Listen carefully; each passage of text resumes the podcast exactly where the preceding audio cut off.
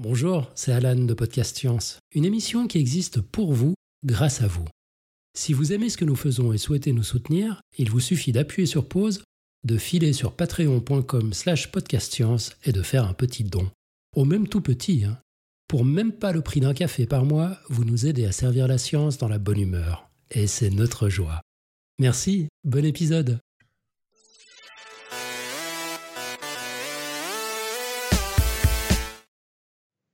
Bonsoir. Si je vous dis biologie, vous allez penser peut-être plantes, éprouvettes, études des animaux. Si je vous dis molécules, vous allez peut-être avoir une vague idée de quelque chose de petit qu'on trouve un peu dans tout. Mais si je vous dis biologie moléculaire, à quoi pensez-vous?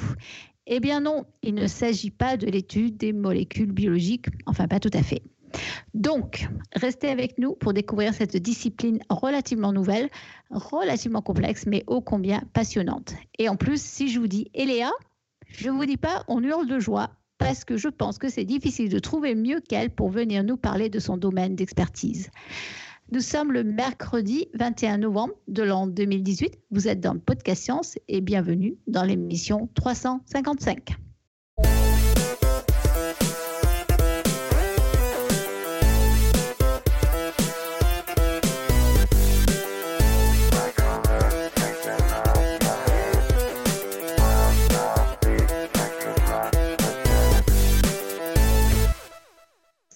Voilà, donc ce soir, c'est moi, Irène, qui ai le grand plaisir de conduire cette émission, car Eléa s'est enfin décidée à venir nous expliquer ce qu'est la biologie moléculaire, à quoi ça sert, quelles sont les techniques utilisées, quels sont les grands axes de recherche, les enjeux de sa discipline, etc. etc. Alors, euh, en ce qui concerne le tour de table, eh bien, il est très simple ce soir. Nous avons Tup depuis Barcelone. Hola. On a Eléa depuis Strasbourg. Bonsoir tout le monde. Et moi-même. Voilà. Et donc au sommaire de l'émission, eh bien, ce sera le dossier sur la biologie moléculaire, le quiz, le pitch de la semaine prochaine. Et sur ce, sans transition, je vous laisse avec Eléa. Merci Irène. Alors ce soir, euh, j'espère que je vais pas trop vous faire mal à la tête puisqu'on va traiter d'une discipline qui n'est pas franchement limpide. Alors, si on sait que l'astrophysique euh, traite de planètes, que la chimie traite d'agencement d'atomes et de molécules, que les maths traitent de chiffres et que la biologie traite globalement du vivant, il y a en réalité bien plus de sous-domaines qui sont des univers à eux seuls.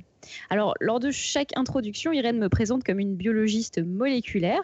Alors, désolé pour ceux qui croient que je suis botaniste, je ne suis pas du tout botaniste, à part euh, amateur. Et même si je vous parle tout le temps de plantes. Dans la vraie vie, je suis chercheuse euh, en biologie moléculaire, du coup. Ou je devrais plutôt dire intermittente de la recherche, puisque je suis en postdoc et donc c'est un contrat à durée déterminée. Alors, euh, j'étais très contente que Tube ce soir euh, me dise Je ne sais pas du tout ce qu'est la biologie moléculaire, parce que du coup, j'ai l'impression. j'ai l'impression que ce dossier va servir à quelque chose. Donc bref, je vais vous raconter ce que c'est que la biologie moléculaire. Et euh, pour ça, euh, mon, choix, ça a été de, se repencher sur les grandes expériences qui ont permis de comprendre comment ça fonctionne le vivant et comment est-ce qu'on est arrivé à, cette discipline qui est un peu bâtarde et qui en mélange beaucoup d'autres. Alors, il y a déjà un épisode de podcast science sur euh, l'ADN, c'est l'épisode 161 avec Vincent Judis, je crois, que je vous invite à écouter si vous ne l'avez pas fait. Euh, j'ai essayé dans le choix des expériences historiques euh, que, je vais vous donner de ne pas être trop redondante avec cet épisode, mais euh, j'aimerais quand même revenir un peu sur cette histoire parce que c'est vraiment fascinant. Et, d'ailleurs, si je fais trop de répétitions ou si vous avez des bouts que vous avez déjà entendus dans d'autres épisodes que, que je n'ai pas écoutés, parce que je n'ai pas tout écouté, je dois l'avouer, n'hésitez pas à me couper. Et pour ceux qui sont dans la chatroom ce soir, n'hésitez pas à me poser des questions. J'essaye de suivre en même temps, donc je ne devrais pas les louper. Bien, sinon moi je te les ramène aussi. Nickel. Donc, euh, comme on est dans la biologie, euh, vous vous doutez bien qu'on va rester sur des choses vivantes. Et comme on parle de moléculaire, du coup, vous vous doutez sûrement qu'on va parler de choses à l'échelle moléculaire, ou en tout cas à une très petite échelle. Alors, je vais dire quelque chose qui semble très simple comme ça, mais le premier pas pour accéder à cet univers microscopique, eh bien, ça a tout simplement été d'inventer le microscope. Hein.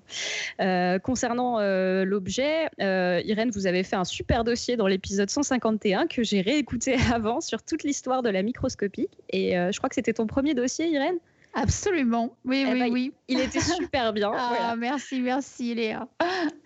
Et euh, grâce à cet outil euh, assez simple qui agrandissent ce qu'on peut voir, euh, de nombreux naturalistes scientifiques se sont mis à regarder le monde vivant avec un œil littéralement neuf. Hein. C'est pas juste une métaphore.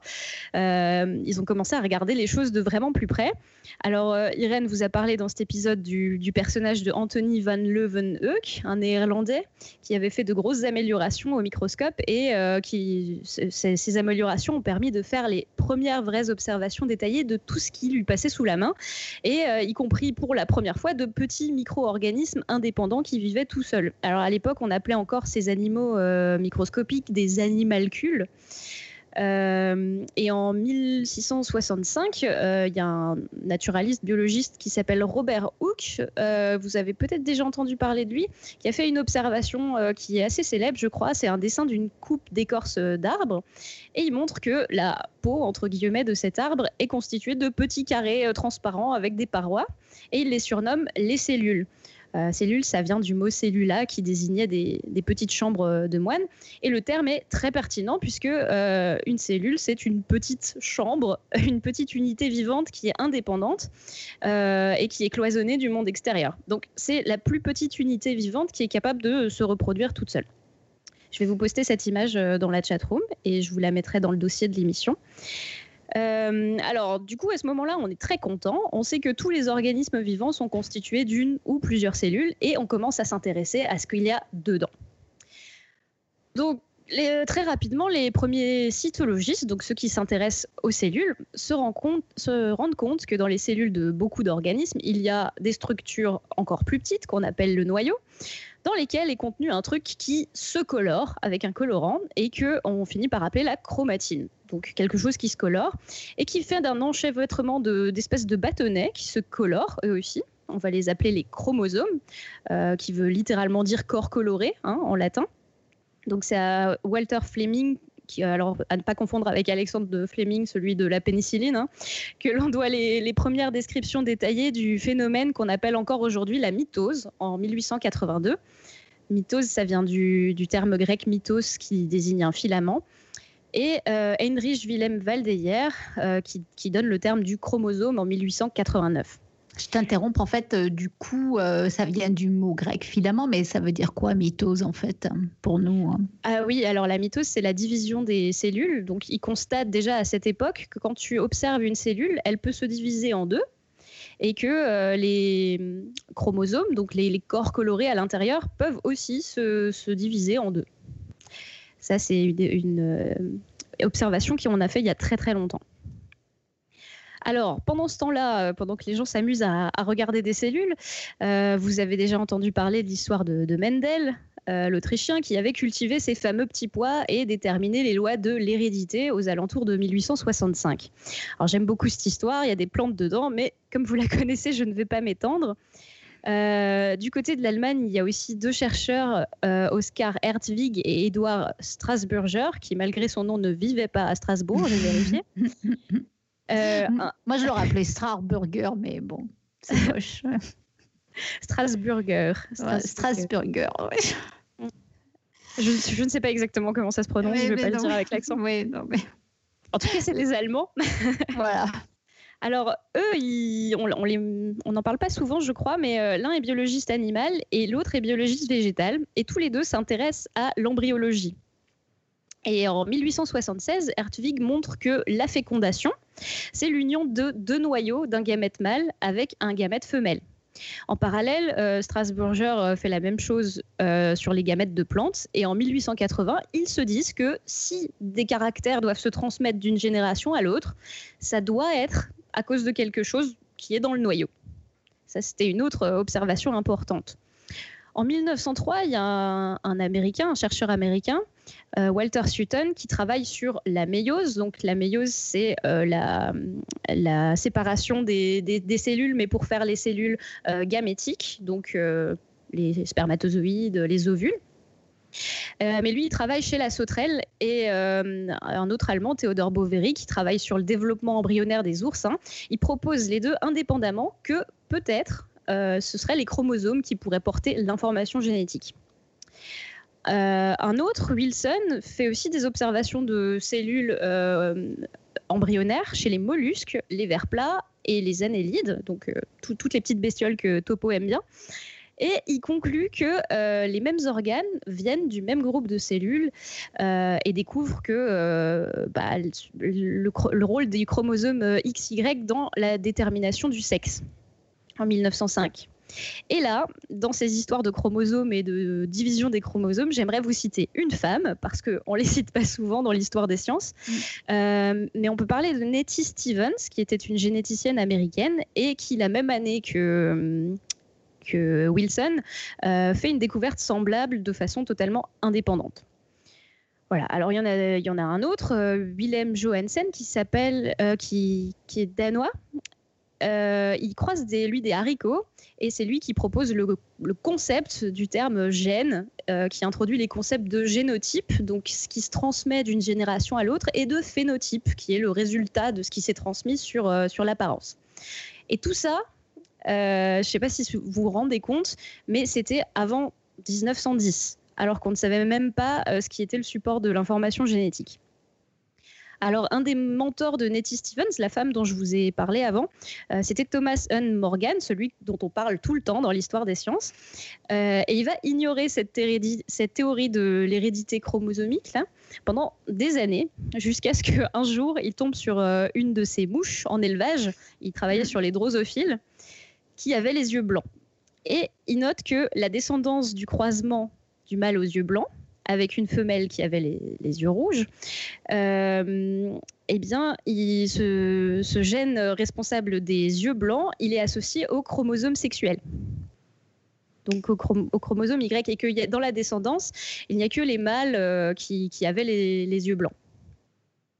Et donc, euh, à partir de ce résultat, il finit par conclure que bah, les traits phénotypiques, certains sont liés au sexe, que euh, le trait de la couleur de l'œil, en l'occurrence, il est probablement porté par le chromosome sexuel, puisque euh, les, femmes, les femelles euh, n'ont jamais les yeux blancs, et puis que d'autres gènes sont probablement aussi portés par les chromosomes. Donc il a fait un revirement total là, de sa, de sa hmm. théorie, il a démenti la théorie chromosomique de l'hérédité, et finalement il a dû se rendre à l'évidence et, et admettre que peut-être les chromosomes pouvaient porter l'information génétique. Alors c'est à lui qu'on doit les premières cartes génétiques. Hein. Euh, donc euh, lui, son, dada, c'était de, voir quel caractère euh, se transmettait avec quel autre caractère. Et en fonction du, taux de mélange de, caractères dans la descendance, eh ben, il faisait des cartes de recombinaison avec des fréquences de recombinaison de caractères dans la descendance. D'ailleurs, l'unité de distance au début entre les, gènes, c'était des, des morganes, des centimorganes. Mm. Donc là, on est en 1911. Alors, euh, Wilson, euh, pas Wilson, mais euh, Morgan, dont je viens de vous parler, il n'a pas eu de prix Nobel, mais c'est de lui dont, on parle pour cette théorie chromosomique de l'hérédité, alors que d'autres l'ont formulée avant lui. Alors, euh, les expériences euh, d'après, les plus importantes, euh, donc on peut citer celle en 1941 de George Biddle et Edward Tatum, qui se rendent compte, eux, en travaillant sur un champignon qui s'appelait Neurospora crassa, que certains mutants n'étaient plus capables de pousser sur un milieu de culture qu'ils utilisaient d'ordinaire. C'est-à-dire qu'il leur manquait la capacité de produire eux-mêmes certains composés, certains métabolites qui, leur étaient nécessaires pour grandir, pousser. Et eux savaient déjà que euh, pour euh, faire ces métabolites, ces composés, c'était le, job de certaines protéines. On connaissait déjà les protéines. Et ces protéines, ils les appelaient des enzymes, puisqu'elles avaient une activité catalytique. Quand ils croisaient ces champignons et en faisant des analyses génétiques, ils deviennent convaincus que euh, un gène, c'est une enzyme. Ça doit correspondre à une enzyme. Donc, là, c'est aussi intéressant. C'est leur intuition, c'était de dire que on, postule qu'un gène, ça correspond à une enzyme, mais on ne sait toujours pas vraiment ce que c'est qu'un gène. C'est vaguement porté par un chromosome, ok.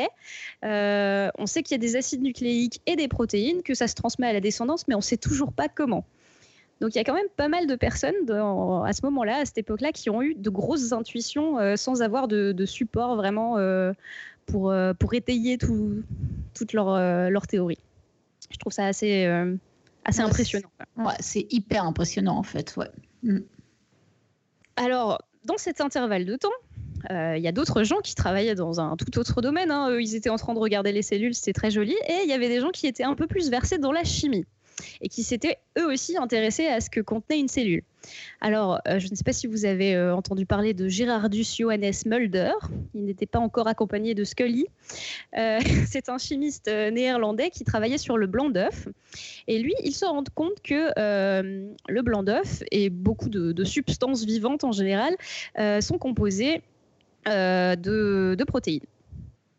Euh, donc c'est lui qui met en évidence ça. Et il se rend compte que euh, bah, les protéines euh, végétales sont à peu près similaires aux protéines animales. Et c'est le premier qui, qui dit que peut-être les animaux tirent leurs protéines de des plantes. Donc que les plantes sont des producteurs primaires de matière et puis que les animaux peuvent réutiliser ces composés pour faire leurs propres protéines. Ça, c'était en 1835. Donc c'est vieux. Oui un, tout petit peu plus tard, il y a un certain Friedrich Mischer, le Suisse, qui travaille sur euh, les, globules blancs en fait, en lavant des bandages euh, qui étaient couverts de pus dans un hôpital et en les trempant dans une solution de, sel pour les laver. Et en y versant une, solution alcaline, il se rend compte que les noyaux des globules blancs, ils précipitent au fond de, son, son bac et que les précipités sont constitués de molécules qui ont beaucoup de phosphore. Voilà, il arrive à déterminer ça. Non, mais c'est hyper compliqué en fait. Le gars, attends, mais le gars, moi je connais pas cette histoire, c'est ahurissant. Il, il lave des bandages et il arrive au final à déterminer tout ça en fait. Oui, parce qu'il faisait un peu de chimie, donc euh, il se rend compte que euh, ce qu'il arrivait à faire précipiter au, fond de son seau en observant un peu, c'était les noyaux des globules blancs qui sont contenus dans le, dans le, dans le pu. Et, euh, et, en fait, euh, en faisant des tests chimiques, euh, il se rend compte que les, les molécules dans le noyau contiennent beaucoup de phosphore. Alors, j'ai pas le détail de l'expérience, mais il y a une publi qui va avec. Hmm. Et le, le, truc un peu, un peu plus fort, c'est qu'il commence à, à, regarder ce qu'il y a dans d'autres trucs, d'autres types de cellules, des œufs de poule, du sperme de saumon. Et il retrouve la même matière, entre guillemets, qui est faite de, de phosphore un peu partout. Et il baptise cette substance la nucléine en 1879, puisqu'elle est contenue dans les noyaux. Euh, un autre grand nom de, la chimie et de, la biochimie, qui est un peu la chimie de la, de la biologie, c'est Phoebus Leven. Et euh, lui, c'est un Américain. Et avant 1910, il réussit à élucider précisément la nature chimique de la nucléine. Donc, il détermine que euh, c'est de l'acide désoxyribonucléique, donc qui sont quatre briques chimiques qui peuvent s'attacher les unes aux autres. Mais euh, malgré ça, il se plante un peu et affirme que l'ADN, du coup, comme il y a quatre briques et qu'il était persuadé que ces quatre briques étaient présentes dans des quantités égales dans les organismes, euh, il postule que euh, l'ADN, c'est un enchaînement de ces quatre nucléotides attachés ensemble. En plus, il sait que les protéines, c'est un enchaînement d'acides aminés qui sont des molécules légèrement différentes. Et il y en a 20 d'après lui. Et donc, donc lui hmm. s'est dit, il n'était pas con hein, quand même, il, s'est dit, euh, comme les protéines, c'est constitué de 20 briques différentes, et comme l'ADN s'est constitué de seulement 4 briques différentes, eh ben, peut-être que c'est les protéines, parce qu'il y a aussi des protéines dans la nucléine, là, hein, et on savait déjà que l'ADN était associé à des protéines, peut-être que c'est les protéines qui contiennent l'information génétique parce qu'il y a plus de possibilités de codage si on doit coder quelque chose euh, que euh, dans l'ADN et avec euh, les acides nucléiques. Donc on en était là vers 1910 à peu près, avec, avec Leven, qui lui était biochimiste. Hein. D'accord. Alors ensuite, en 1928, on a les fameuses expériences de Frédéric Griffith, euh, alors euh, ça, ça a été très bien expliqué dans le dossier sur l'ADN, euh, lui, il montrait qu'une souche de bactéries virulentes capable d'infecter des souris et de tuer des souris, si on détruit cette souche, elle est quand même capable de donner ses caractéristiques à une souche qui n'est pas virulente, et du coup postule l'existence d'un principe transformant, il appelle ça comme ça, donc quelque chose qui peut rentrer dans une autre bactérie pour lui donner ses caractéristiques. Et ces expériences ont été reprises seulement en 1944 euh, par euh, Oswald Avery, MacLeod et McCarthy. Et ils reprennent ces expériences et les poussent plus loin. Cette fois-ci, ils vont incuber les bactéries non virulentes avec différents extraits des bactéries virulentes. Donc soit ils incubent avec les protéines des bactéries virulentes, soit avec les acides nucléiques. Et ils constatent que la virulence ne revient que si on injecte de l'ADN de bactéries virulentes. Et donc, mm. ça doit être l'ADN qui est le support de, de cette information-là. Donc c'est là, c'est un peu la preuve. Ça y est, maintenant, on, on, a, on est quand même assez sûr que c'est bien l'ADN, quoi. Ouais, alors c'est un peu la preuve. Euh, il y en a eu d'autres parce que ça, ça a été difficile de, de, de faire accepter ça. Euh, dans les années 52, il y a les expériences de Alfred Hershey et Martha Chase, une, une fille, voilà, qui, et c'est cette expérience-là qui va lever le doute.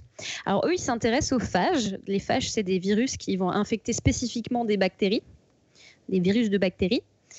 Et en marquant euh, radioactivement soit euh, l'ADN du phage, on savait déjà que le, phage, le virus avait de l'ADN dedans. Donc, euh, pour marquer radioactivement l'ADN, ils incorporent simplement un isotope radioactif du phosphate, le, le phosphate 32. Ou alors ils marquent les protéines en y incorporant un isotope radioactif du soufre, le soufre 35, qui est présent dans les protéines.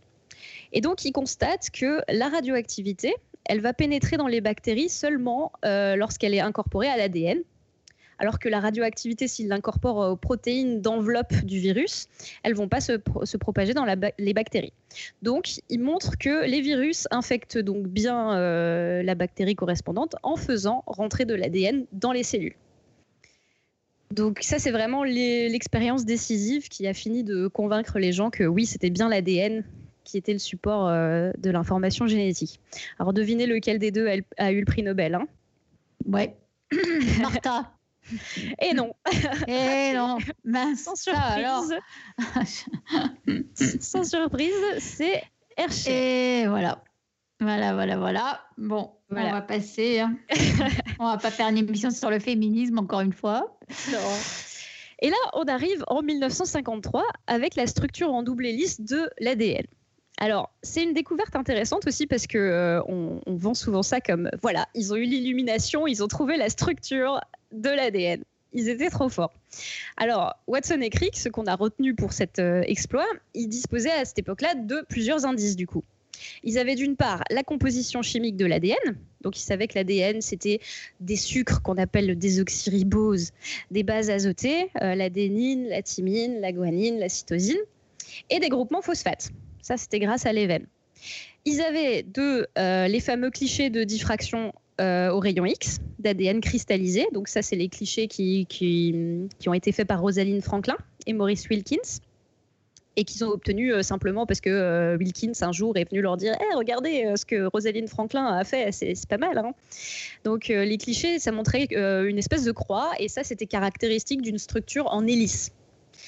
Et euh, d'autre part, ils avaient aussi les travaux d'un autre chercheur, Erwin Chargaff, qui lui avait démontré que pour toute molécule d'ADN, le nombre de, briques adénine était égal au nombre de thymine et que celui des cytosines était égal à celui des guanines. Donc il y avait la même quantité de A et de T que de C et de G. Et pour finir, ils avaient aussi des analyses de microscopie électronique, déjà à cette époque, qui avait montré que le diamètre de la molécule d'ADN, c'était de 20 angstroms. Alors que euh, normalement, l'épaisseur d'un de, d'un seul brin d'ADN, c'était grosso modo la moitié. Du coup, euh, ça suggérait que cette molécule avait deux chaînes de désoxyribose phosphate. Donc, ce qu'ils ont fait, c'est faire des maquettes avec tous ces paramètres et la seule maquette qui marchait et le seul modèle qui collait avec toutes ces données, euh, c'est celui qu'on retient aujourd'hui, celui de la double hélice. Donc deux brins de groupement euh, sucre-phosphate qui forment la double hélice avec euh, chacun des brins en opposition. Ça, ça va? Oui. Oui. Donc, donc toujours une cytosine en face d'une guanine, une adénine en face d'une thymine. Et les deux étant reliés ensemble par des liaisons qu'on appelle des liaisons hydrogènes les deux brins de la molécule d'ADN, du coup, sont toujours complémentaires. Ça, c'est très important comme concept mm. pour la biologie moléculaire. Alors, tu, voulais rajouter quelque chose, Irène? Oui, je voulais dire que jusqu'à ce moment-là, en fait, euh, on avait finalement qu'une une preuve, des preuves indirectes de la structure de l'ADN, mais on l'avait jamais vu.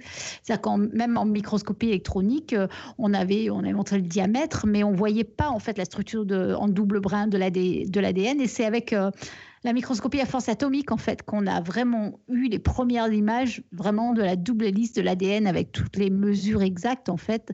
Donc, euh, c'est assez récent. Hein. c'est, seulement il y a environ cinq ans qu'il y a des, publics qui ont été, euh, euh, qui ont montré les premières images vraiment de la vraie structure de l'ADN. Donc, c'est quand même, c'est quand même pas, ça fait pas longtemps qu'on a la preuve exacte, quoi, qu'on a des vraies images, en fait, pas des reconstitutions, en fait.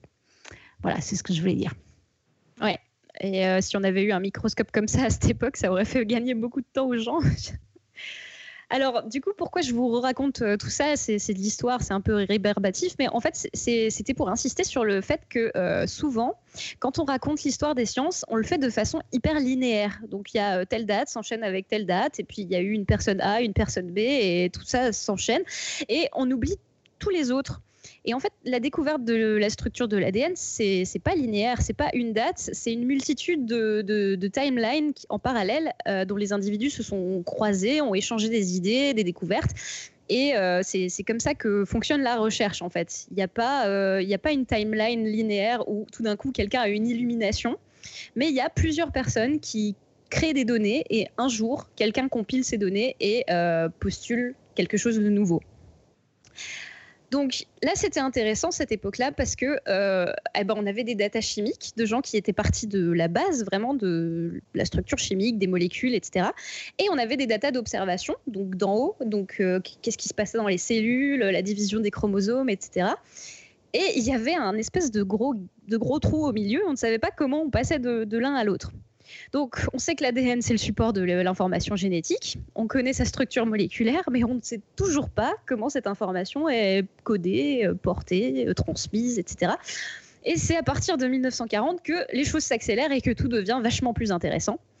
Alors, en 1940, il y a un biologiste belge, Jean Brachet, qui, euh, qui met en évidence qu'il y a plusieurs molécules distinctes dans la nucléine il y a plusieurs types d'acides nucléiques.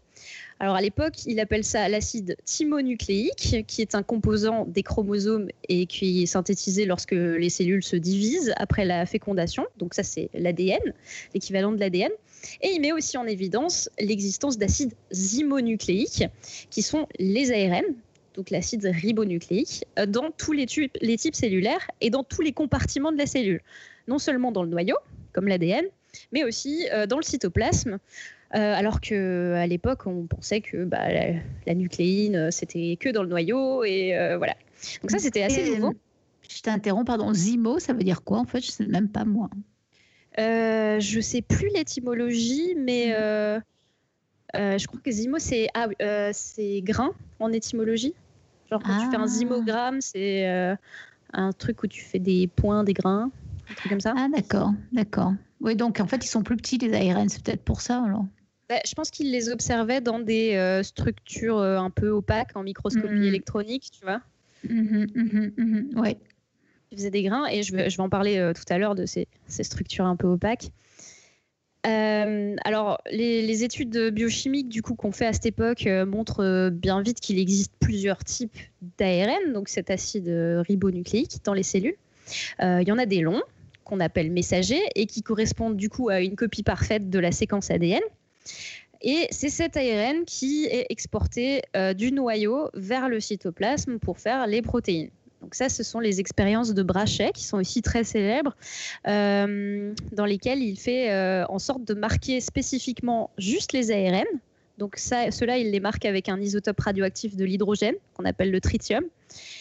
Et il a le, l'intelligence de, euh, de faire une incubation au tritium pendant un laps de temps très court. Ça veut dire que les ARN qui seront produits pendant ce laps de temps vont incorporer de la radioactivité. Ensuite, il arrête d'incuber dedans et il suit euh, l'évolution de la radioactivité dans la cellule. Et il se rend compte que euh, l'ARN commence d'abord et produit dans le noyau et qu'ensuite il se déplace vers le cytoplasme. Donc là, on est en 1951. Alors, Certains autres ARN euh, sont pas messagers, du coup, ils sont d'une autre nature et ils sont ribosomiques. Alors ça, c'est des ARN qu'on met en, évidence en association avec un groupe de protéines qu'on appelle le ribosome, qui a été découvert en 1950 par Georges-Émile Palade, euh, grâce justement à la microscopie électronique. Donc lui, il met en évidence des espèces de grains comme ça qui sont dans le cytoplasme et ces grains sont nécessaires à la formation des protéines. Euh, en 54, on a aussi deux bonhommes qui s'appellent Ogland et Zameknik. Zameknik, je ne sais pas comment on le prononce. Euh, et eux, ils découvrent une autre molécule, un autre type d'ARN encore, qui fait justement l'intermédiaire entre l'ARN messager et le ribosome, qu'on appelle l'ARN de transfert. Alors littéralement, ce sont des adaptateurs, c'est-à-dire des petits acides nucléiques qui font entre 60 à 100 nucléotides et qui se replient sur eux-mêmes. Alors sur un bout, euh, ils ont une petite séquence qui est complémentaire de l'ARN messager et qui va reconnaître l'ARN messager. Et de l'autre côté, il y a un acide aminé qui va rentrer euh, dans la protéine, pendant la synthèse de la protéine.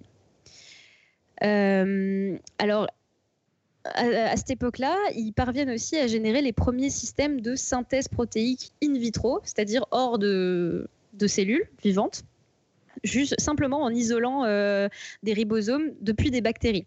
Alors là, c'est la porte ouverte pour euh, craquer le, code. Et euh, c'est les expériences de Mattei et Nirenberg en 1957 qui, vont, aider à ça. Alors cette expérience m'avait littéralement impressionnée à l'époque où, j'étais étudiante. Est-ce que je prends cinq minutes pour vous l'expliquer? En, en, gros, ce qu'ils ont fait, Mattei et, et Nirenberg, c'est qu'ils ont isolé des ribosomes ils ont isolé euh, des, ARN de transfert, donc euh, les petites molécules dont je viens, euh, viens, de vous parler, et ils ont synthétisé artificiellement des ARN avec une séquence précise. Donc par exemple, ils ont fait un enchaînement de que des U. Alors U, c'est uracile, c'est un acide nucléique qui est dans l'ARN. Et en faisant cet enchaînement de que des U, ils se sont rendus compte que il y avait un seul euh, ARN de transfert qui correspondait à l'acide aminé phénylalanine, qui portait l'acide aminé phénylalanine, qui était produit. On, produisait un polypeptide avec juste de la phénylalanine. Donc ça veut dire qu'une répétition U, ça faisait phénylalanine, phénylalanine, etc., etc. Et en fait, ils ont fait ça avec toutes les combinaisons possibles de euh, trois nucléotides. Ils avaient compris que euh, comme il y avait 20 acides aminés différents, une combinaison de seulement deux, nucléotides, ça ne pouvait pas euh, faire assez de combinaisons pour correspondre à 20 acides aminés. Donc il fallait qu'il y en ait minimum 3, ce qui donnait 64 combinaisons. Et un par un, ils ont testé ça.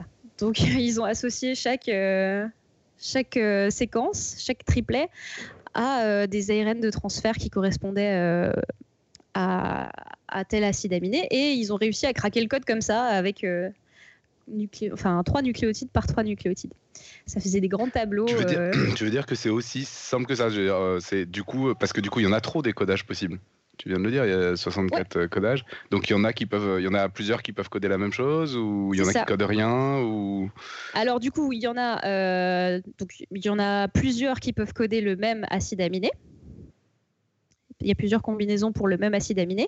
Et il y a aussi euh, un, des codons pour dire que c'est le début d'une protéine et trois codons qui veulent dire stop, c'est la fin de la protéine. Donc parmi les combinaisons, on a un signal de départ, on a un signal de fin et on a assez de combinaisons pour coder 20 euh, acides aminés. Voilà. Donc après leurs travaux, oui. Excuse-moi, comme, comme je t'ai interrompu, euh, je sais que hum, c'est pas bien, faut m'interrompre, mais euh, quand tu dis, je t'ai entendu plusieurs fois dire, on isole l'ARN machin, on ne marque que l'ARN et pas l'ADN. Mhm. Quand tu le dis comme ça, ça a l'air facile.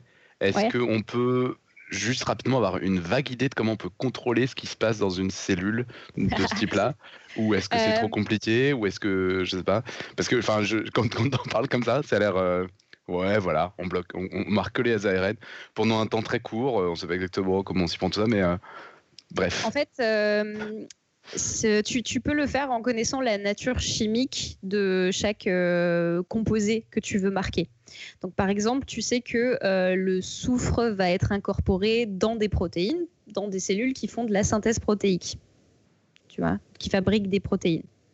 Et du coup, si tu incubes avec euh, du soufre, euh, du soufre, tu sais que ce, ce, soufre va être incorporé dans tes protéines, parce que bah, c'est la seule source de soufre que tu leur donnes. Donc, tu vas créer des protéines euh, artificiellement radioactives, et quand tu vas les purifier, tu vas voir la radioactivité dedans, tu vois? Et c'est que des, petites méthodes, des petites astuces euh, comme ça. Quand tu marques euh, l'ARN, c'est pareil. Donc, tu utilises du tritium. Tu sais que ton ARN, tu, vas, tu vas le marquer puisqu'il a besoin d'incorporer de, de l'hydrogène. Et comme tu lui mets que cette source d'hydrogène qui est radioactive, eh ben, tu vas utiliser que ce, ce, truc radioactif et l'incorporer dedans, tu vois. Donc tu, mets un composé et la cellule est forcée de l'utiliser. Donc tu vas marquer euh, comme ça ton ARN, ton ADN. On, est d'accord que sur le principe là, comme ça, ok, d'accord, ça peut ne pas être si compliqué que ça si on connaît bien les réactions chimiques. Mais en pratique, c'est pas. Enfin, une fois que tu as eu l'idée, il reste 2-3 minutes avant d'y arriver quand même, non? Oui. Je veux dire, en, pratique, oui.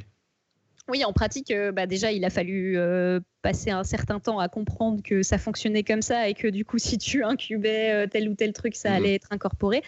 Mais sinon, au final, c'est pas si compliqué que ça. C'est-à-dire que tu donnes la substance dans un, environnement, quoi, dans un tube, dans un, ce que tu veux, et ta cellule va l'incorporer. ok, bon, bah, d'accord. non, en fait, c'est facile.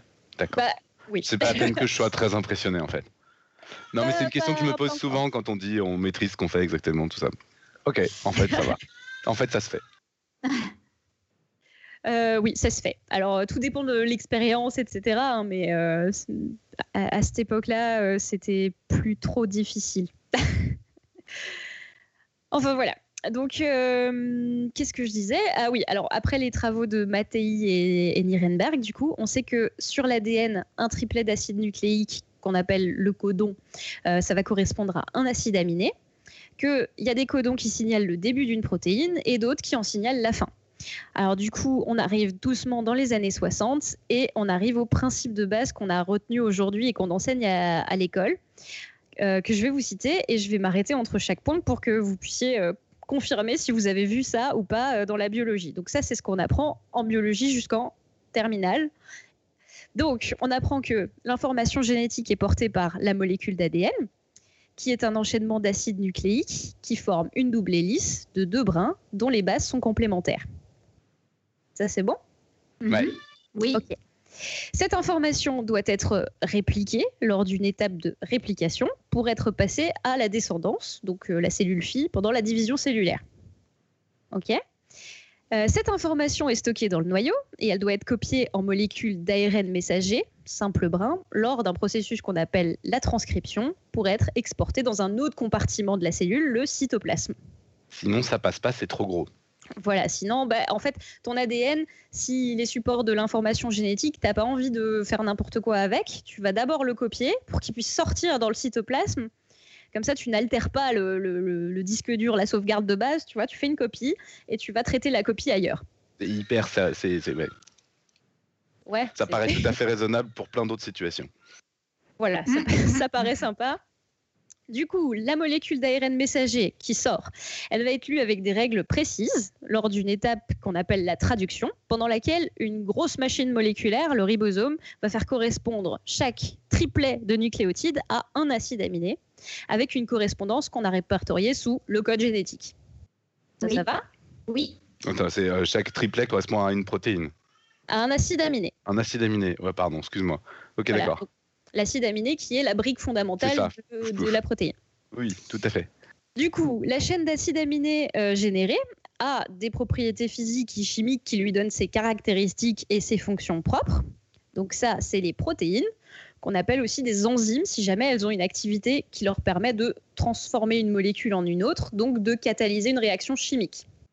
Ça, ça va? Oui. Mhm. D'ailleurs, euh, je vous fais une parenthèse, mais en réalité, on vous a toujours menti. Il n'y a pas 20 acides aminés, il y en a 22. Oui. Grosse arnaque. Ouais, carrément. De toute façon, s'il y a 64 codages, excuse-moi, mais euh, il y a un moment où on nous a menti, quoi.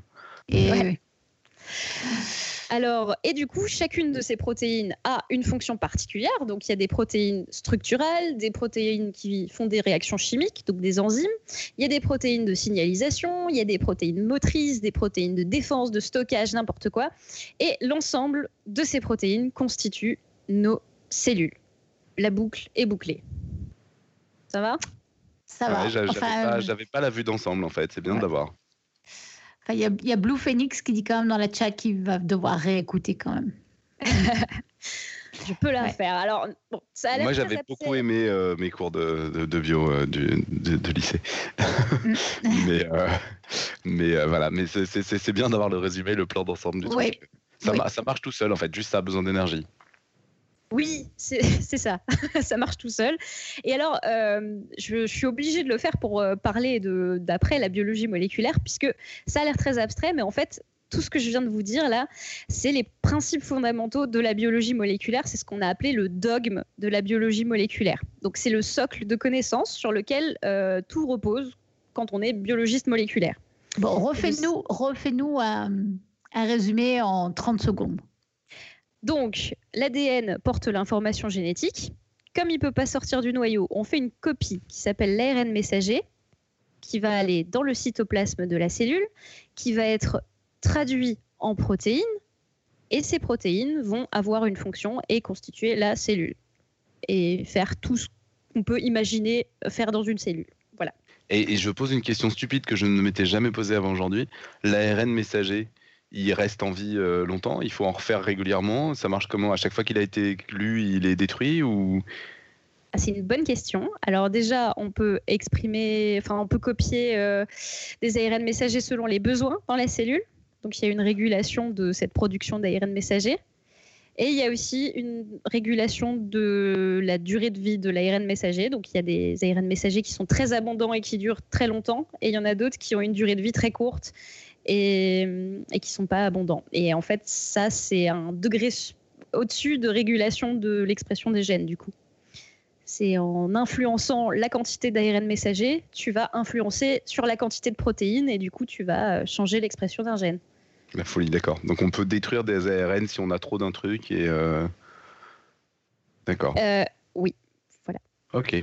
Ouais, c'est là ça, où la, la ré- ouais, la régulation Ça, est euh, hyper compliquée. Quoi. Mm. Ouais, je peux pas te, te donner de, de, de- de chiffres. Il y en a qui peuvent rester là 10 minutes et il y en a qui sont encore là au bout de 24 heures. Ça, ça dépend de la protéine en fait.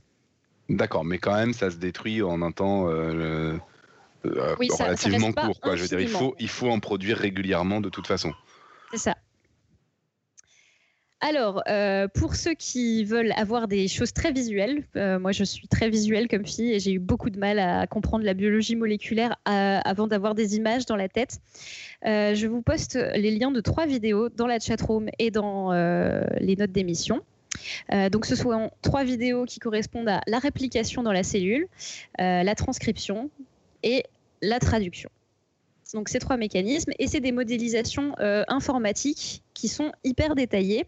Donc, c'est euh, actuellement comment on se représente que ça fonctionne concrètement dans cette espèce de soupe de molécules qu'est la cellule, Euh, comment, comment ces machines moléculaires fonctionnent et comment elles, elles se répliquent et comment tout ça marche. Voilà. Donc, je vous invite à aller voir si vous avez le temps. Très bien. Donc on est au dogme de la biologie moléculaire. ADN, ARN, protéines, fonction. Parfait. Parfait. Alors d'où vient le terme biologie moléculaire? Alors j'ai appris en faisant les recherches pour, euh, pour, pour ce dossier que le terme avait été proposé en 1938 par un certain Warren Weaver, qui n'était pas du tout biologiste, mais qui a plutôt bossé sur la théorie mathématique de l'information. voilà, pour les matheux. Donc, je ne sais pas dans quel contexte il a sorti ce mot, mais bon, il a dit un jour euh, ça dans sa vie. Alors, du coup, vous voyez que ce mot, il est un peu antérieur au fondement euh, de la biologie moléculaire, comme je vous les ai énoncés euh, juste avant. Et euh, c'est parce que le, terme et le concept biologie moléculaire, ça désigne pas en soi une discipline, mais c'est plutôt une expression pour désigner le phénomène de molécularisation de la biologie, c'est-à-dire le passage à l'échelle microscopique, la transposition de la biologie vers l'infiniment petit. Par contre, euh, la biologie moléculaire, ça repose sur une série de méthodes et de stratégies qui permettent d'accéder à ces phénomènes moléculaires. Parce que, évidemment, on ne voit pas ce qui se passe. Euh, dans l'idéal, si on avait euh, un microscope qui nous permettait en temps réel de voir chaque molécule avec une petite étiquette au-dessus qui, dit ce que ce que c'est et qu'on pouvait observer, ce serait parfait. On saurait exactement ce qu'il y a dans la cellule, mais ça n'existe pas, donc on est obligé d'avoir recours à des, stratégies alternatives.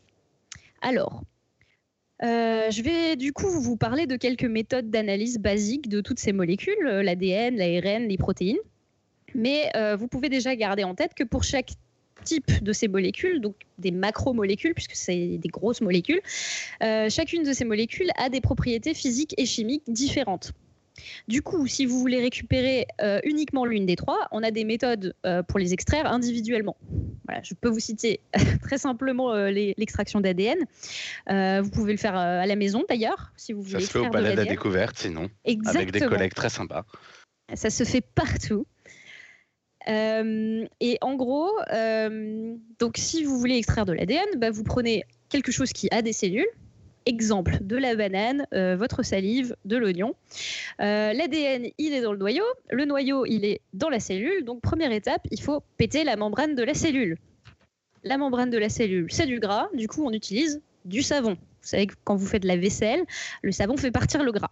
Voilà. Donc, vous faites péter les membranes. Vous récupérez les noyaux. Le savon en prime, il va vous dénaturer les protéines, donc leur faire perdre leur, euh, leur pliage. Ensuite, vous rajoutez de l'eau et du sel pour dissoudre euh, l'ADN. Et ensuite, vous ajoutez de l'alcool ménager et pouf, l'ADN précipite et fait une jolie méduse blanche. Donc nous, on fait exactement pareil en laboratoire, mais un peu plus propre, puisque du coup, on peut séparer les protéines de l'ADN en utilisant des solvants. Euh, voilà. Donc euh, je ne vais pas rentrer dans le détail plus que ça, mais partez de ce postulat. Si on veut avoir euh, un type de molécule dans une cellule vivante, on peut le faire. Ça va? Oui, oui, oui, oui, absolument. On peut, c'est facile, on peut. Moi j'ai retenu, ça y est. En fait, ça se fait super bien. Alors, dans les chatrooms, il y a Chloé qui me demande quelle différence je fais entre la biologie moléculaire et la microbiologie? Alors, pour moi, la microbiologie, c'est l'étude des micro-organismes, donc euh, des bactéries, des types de bactéries et des euh, types de micro-organismes, mm. peut-être de leur fonctionnement. Et du coup, la biologie moléculaire, ça va être toutes les techniques euh, qu'on peut aussi appliquer à la microbiologie, qui est plus un domaine du coup.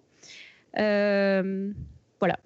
Donc la biomoléculaire, c'est plus un ensemble de, techniques et des de stratégies pour comprendre euh, l'infiniment petit. Et la microbiologie, c'est plus une sous-classe de biologie qui s'intéresse spécifiquement aux micro-organismes, aux bactéries, euh, aux microbes, aux champignons, des trucs comme ça.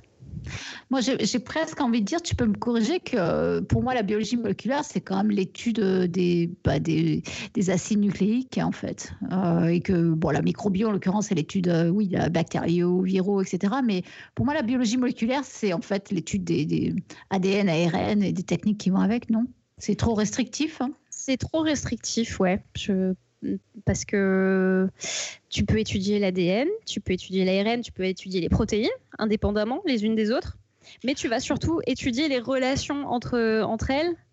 Ouais, c'est toute la machinerie en fait. Hein. Euh, c'est toutes les machineries qui, qui impliquent euh, c'est tous ces mécanismes euh, dans lesquels sont impliqués notamment les acides nucléiques. On est d'accord. Donc effectivement, c'est vrai qu'il y a des protéines qui interviennent. Ouais. Mmh. Oui.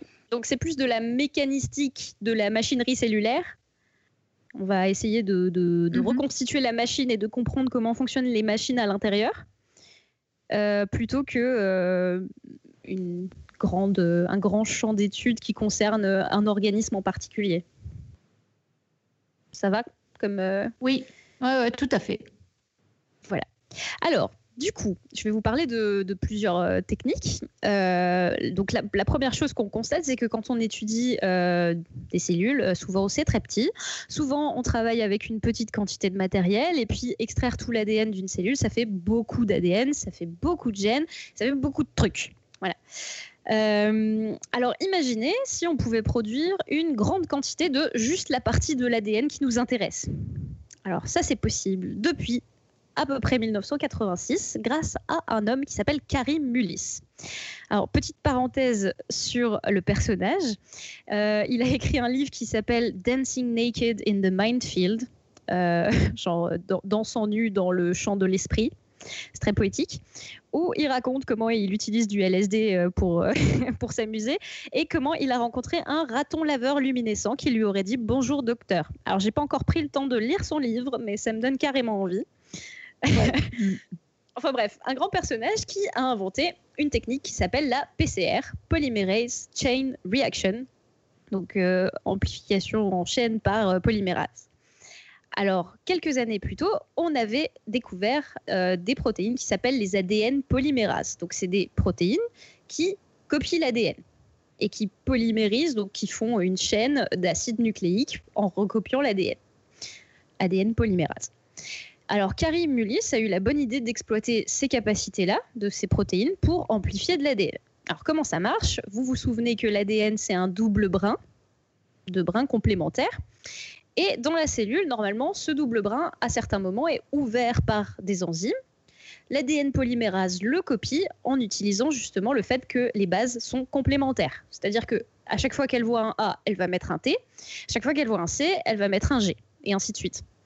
Donc, pour commencer sa copie, elle a simplement besoin euh, d'un tout petit bout pour commencer, qu'on appelle une amorce, pour faire un double brin. Et à partir de cette amorce, c'est un peu comme une sorte de plateforme de départ, eh ben, elle va commencer à copier l'ADN.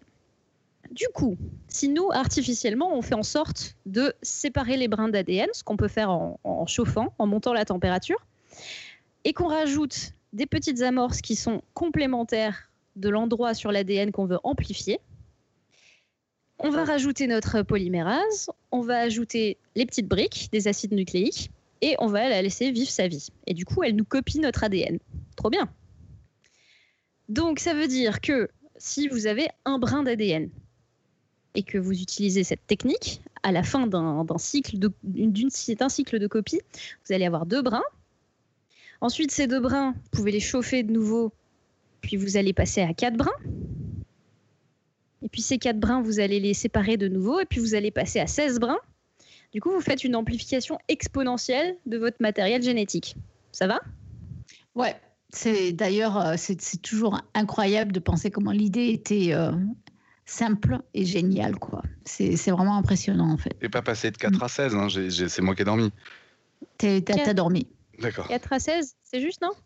Bah, bah, Je sais pas si ça double à chaque fois, ça fait, ça fait 8 entre les deux, non? Euh, c'est oui, voilà. Ben, non, mais je... donc j'ai pas dormi, voilà. Non, t'as pas dormi, c'est bien. Heureusement qu'il y a des mathématiciens. bah, je sais pas si on multiplie par deux à chaque fois, passer de 4 à 16 me paraissait rapide, mais euh, cela dit, c'est quand même très très rapide l'exponentiel, je suis tout à fait d'accord. oui, 16, 32, 32, note 64, que, Note que je me suis bien tenu quand t'as parlé d'infiniment petit, ce qui est déjà euh, un signe de. ah, mais oui mais oui, oui, oui, Et oui, j'avais oublié. Bah, c'est quoi cette histoire? Bah, disons que quand on fait des maths, on est un peu tatillon sur la signification ah d'infiniment petit. C'est très petit. Il faudrait arrêter de vous la ramener en bio et en physique. vous faites que du très petit. Vous faites pas de l'infiniment petit. C'est que les matheux. D'accord, ça marche. Mais c'est pas grave. Hein. Ok, désolé. Je t'écoute quand même. Le pas très infiniment petit, ça te va? Le très très petit. Le pas trop. Pas trop infiniment petit. Très très petit très très petit. Ok, donc on en était sur la PCR. Alors, euh, donc euh, chauffer de l'ADN, euh, ça implique quand même de casser les protéines, puisque les protéines aussi sont dégradées avec la chaleur. Du coup, à chaque cycle d'amplification, eh ben, il faut remettre de l'enzyme qui fonctionne.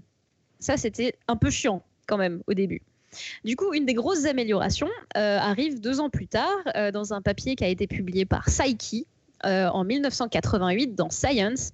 Et eux, ils avaient découvert une ADN polymérase qui venait d'une bactérie thermophile. Euh, donc les bactéries thermophiles, c'est celles qui vivent dans les sources chaudes euh, qui peuvent faire jusqu'à 80 degrés. Et elle s'appelle Thermus aquaticus, cette, cette bactérie. Du coup, ces protéines sont résistantes à la chaleur.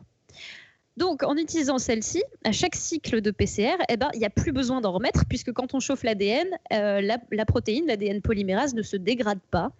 Et on peut du coup se contenter de mettre les tubes avec tout le matériel dedans dans une machine qui change de température, qu'on appelle de façon très originale un thermocycleur. Et c'est parti. Donc, on chauffe, ça dénature l'ADN. On refroidit un peu pour permettre aux amorces qu'on a choisies de se réattacher à la zone d'ADN. Complémentaire. Et ensuite, on remet à la température idéale pour que l'enzyme fonctionne, l'ADN polymérase, à 72 degrés. Et là, elle copie l'ADN et ainsi de suite. C'est pas mal. Et c'est génial, moi je trouve. C'est absolument génial en fait. Voilà. Donc, paf, ça fait des chocs à pic. Euh, et c'est euh, encore chocs à pic. Bah oui, des, chocs à. Ça, fait de la magie. c'est encore euh, maintenant cette méthode qu'on utilise pour amplifier de l'ADN. Donc, moi, tous les jours, je fais des PCR. Euh, on l'utilise en recherche et on l'utilise aussi dans la police scientifique. NCIS, les experts, tout ça, ils font des PCR pour amplifier euh, des parties d'ADN euh, sur des scènes de crime, etc. et retrouver qui on l'utilise, on l'utilise aussi en médecine, hein, dans le diagnostic hein, maintenant. Oui, tout à fait. Mm, mm. Donc c'est relativement nouveau.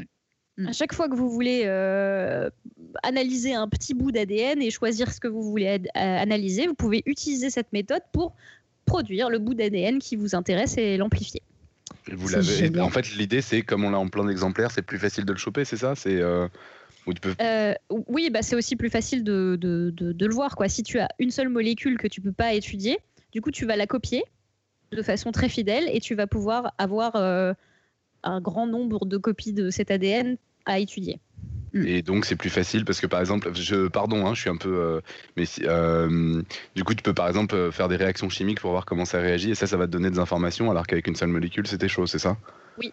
D'accord. Oui, par exemple, il y a des tests, euh, des tests de diagnostic en, médecine. Tu veux chercher euh, une certaine bactérie, mais euh, il n'y en a pas beaucoup. il y en a pas beaucoup. Du coup, tu peux faire une amplification du nombre de, de, bah, germes, en fait. Et à partir de là, tu peux utiliser des techniques qui vont permettre de déterminer s'il y a cet ADN ou non, parce que tu vas avoir atteint le seuil de sensibilité. C'est-à-dire qu'en dessous de là, les techniques comme la fluorescence, par exemple, euh, tu n'aurais pas eu un signal suffisamment fort pour dire qu'il y avait euh, ce germe ou non. Alors qu'en ayant... Ça veut hmm. dire qu'en fait, juste, ouais, c'est ça. En regardant, on peut pas regarder un brin d'ADN et voir ce qu'il y a dedans. En fait, on fait des trucs indirects. On, fait un marquage, par exemple, fluorescent, euh, mais pour détecter la fluorescence, il faut une certaine quantité de signal, en fait. Et donc, on multiplie l'ADN pour avoir un bon signal, en fait. Voilà, voilà. Je, suis là pour jouer le, rôle de celui qui pose des questions cons, hein, excusez-moi. Mais il n'y a rien de con là-dedans. Hein. C'est bien comme question. Continue. Pas du tout, pas du tout.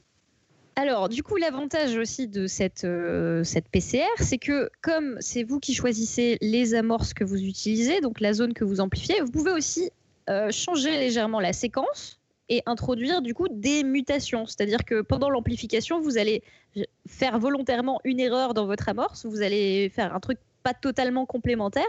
Et du coup, vous allez introduire une mutation dans la séquence. Ou alors, vous pouvez carrément rajouter euh, des séquences supplémentaires que vous avez envie de rajouter, des petites décorations avec. Et ensuite, ça permet de faire plein de bricolage. Je vais vous expliquer comment tout à l'heure. Alors, euh, concrètement, une fois que vous avez isolé euh, ces molécules, donc par exemple votre ADN après votre PCR, vous pouvez avoir envie de les trier en fonction de leur taille, par exemple. Alors, une méthode très simple pour faire ça, c'est euh, savoir que les acides nucléiques sont composés de phosphate. Le phosphate, c'est un groupement qui, qui a une charge négative, et du coup, c'est une molécule qui va migrer dans un champ électrique vers la borne positive. Génial.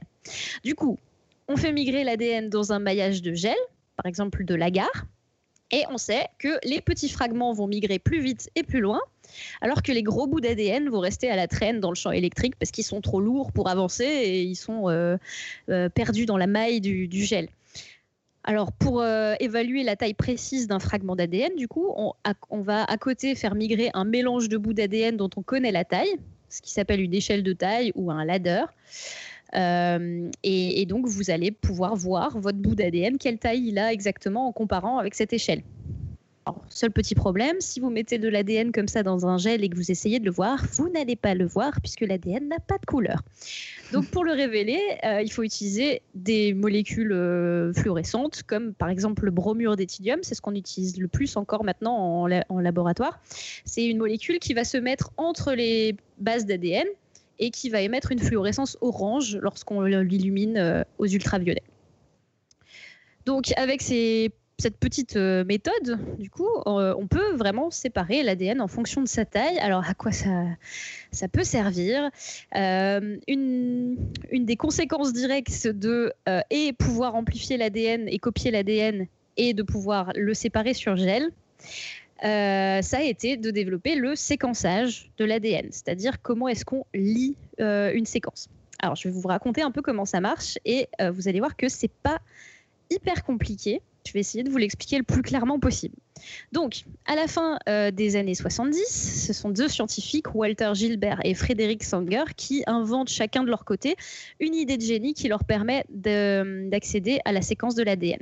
Donc, ça leur a valu un prix Nobel à tous les deux, mais ils n'avaient pas la même méthode. Donc, je vais vous parler de celle de Sanger, puisque c'est celle qu'on utilise encore euh, maintenant. Donc, Sanger se dit, si pendant la copie de l'ADN, on modifiait chacun des acides nucléiques, donc le A, le T, le C ou le G. On fait une petite modification chimique dedans pour que la polymérase, elle soit obligée de s'arrêter pendant sa copie. Du coup, si on met euh, ça dans un mélange d'ADN en train d'être copié, on obtiendrait statistiquement tout un tas de fragments d'ADN qui auraient différentes tailles à chaque fois que la polymérase se serait arrêtée quand un des acides nucléiques est incorporé. Ça va ça? Oui. Attends, je doucement. Donc, tu balances en gros un produit pendant qu'il y a copie d'ADN. Donc non, en fait, tu euh, donc pour copier l'ADN, il faut que tu donnes des acides nucléiques, les petites briques. Ouais. Et du coup, tu vas mettre des briques qui sont modifiées à l'extrémité et qui font que si tu incorpores ces briques, euh, l'ADN polymérase ne peut plus continuer. D'accord. Donc, mais il faut aussi mettre des briques euh, standards pour que quand même la copie puisse se faire. Donc tu, en mets juste quelques-unes qui, euh, quand elles arrivent, tu sais combien t'en mets en proportion. Ouais. Et quand, elle, quand ça arrive à, une comme celle, quand une comme celle-là est incorporée euh, au brin d'ADN, la copie s'arrête. Ouais. Donc en gros, tu as des copies partielles plus ou moins longues en fonction du moment où est arrivé un qui bloque. Exactement, c'est ça. Ok, d'accord. Donc, Donc du coup, du coup, il suffit de mettre le même bout d'ADN dans quatre tubes différents avec la polymérase et les acides nucléiques dont seulement un est modifié. Donc, soit tu mets le A modifié, soit le T modifié, soit le C modifié, soit le G modifié. Tu fais migrer tout ça sur un gel. Donc, les fragments vont migrer euh, en fonction de leur taille, avec les plus petits fragments en bas et puis les plus grands fragments qui restent en haut dans la migration. Du coup, après la migration, tu peux reconstituer exactement la séquence du brin d'ADN en lisant sur, euh, sur le gel du plus petit bout au plus grand bout. Je poste une image euh, sur, euh, sur la chatroom. Mais comment tu fais pour lire alors? Alors, du coup, comme, comme tu fais migrer ton, ton ADN, tu as, as, quatre tubes, donc quatre réactions en parallèle. Mhm. avec dans le premier tube euh, des, bouts de toutes les tailles qui se sont arrêtés à chaque fois qu'un A est incorporé. Ouais. Hmm. Dans le deuxième tube. Mais ça veut dire que tu es capable de savoir s'il y a deux, deux, morceaux qui sont différents que de un seul. Euh, ouais. Une seule lettre, ça. se voit, ça migre suffisamment précisément, mm. les hauteurs sont mm. suffisamment précises, pardon, bah, il Suffit, que tu fasses un gel aussi long avec une concentration de, maillage suffisamment importante et du coup tu peux discriminer ça à une au nucléotide près. D'accord. La vache. Et donc, du coup, ouais, tu lis dans l'ordre, du coup. Tu regardes celui qui est le plus en haut, ça te donne la première lettre. Tu regardes celui qui est l'étage du dessous, ça te donne la deuxième, etc. Alors, du, coup, celui qui est le plus en bas, puisque c'est celui euh, Oui, pardon, en bas, excuse-moi. Oui. J'ai des, mauvais réflexes de euh, ce qui. Il faut que ça monte, et donc c'est les plus légers en haut, mais non, c'est le contraire. Euh, d'accord. ah oui, c'est ah, oui, bien ça. C'est fort ça. Voilà, c'est ah, fort. Hein. Ah bah l'idée est toute con. C'est Enfin, une fois que tu as eu l'idée, c'est ouais. C'est très très fort. C'est génial. C'est la première fois qu'on a pu lire des bouts d'ADN. Alors, l'amélioration immédiate euh, qu'on a faite, ça a été de transformer chaque brique chimique pour, euh, du coup, que ce soit plus des briques qui arrêtent euh, la,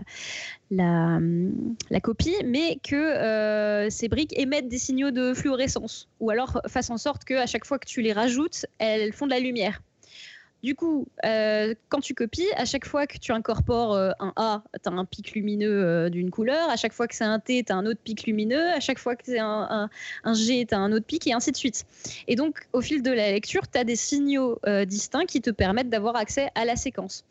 Donc, on récupère, on récupère des, fichiers qu'on appelle les profils de, séquençage où la machine te donne des pics de fluorescence à chaque fois qu'il y a un A, un T, un G, gna, gna, gna, et ça te donne.